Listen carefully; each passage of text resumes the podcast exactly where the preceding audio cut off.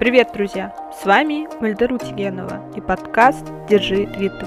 В этом подкасте мы поговорим о танцах, о базовых движениях, об истории зарождения разных стилей и о том, как современные стили отличаются друг от друга и как делятся на подстили и школы. Гость сегодняшнего эпизода – Ренат Донских, молодой танцор хип-хопа, победитель разных конкурсов и батлов.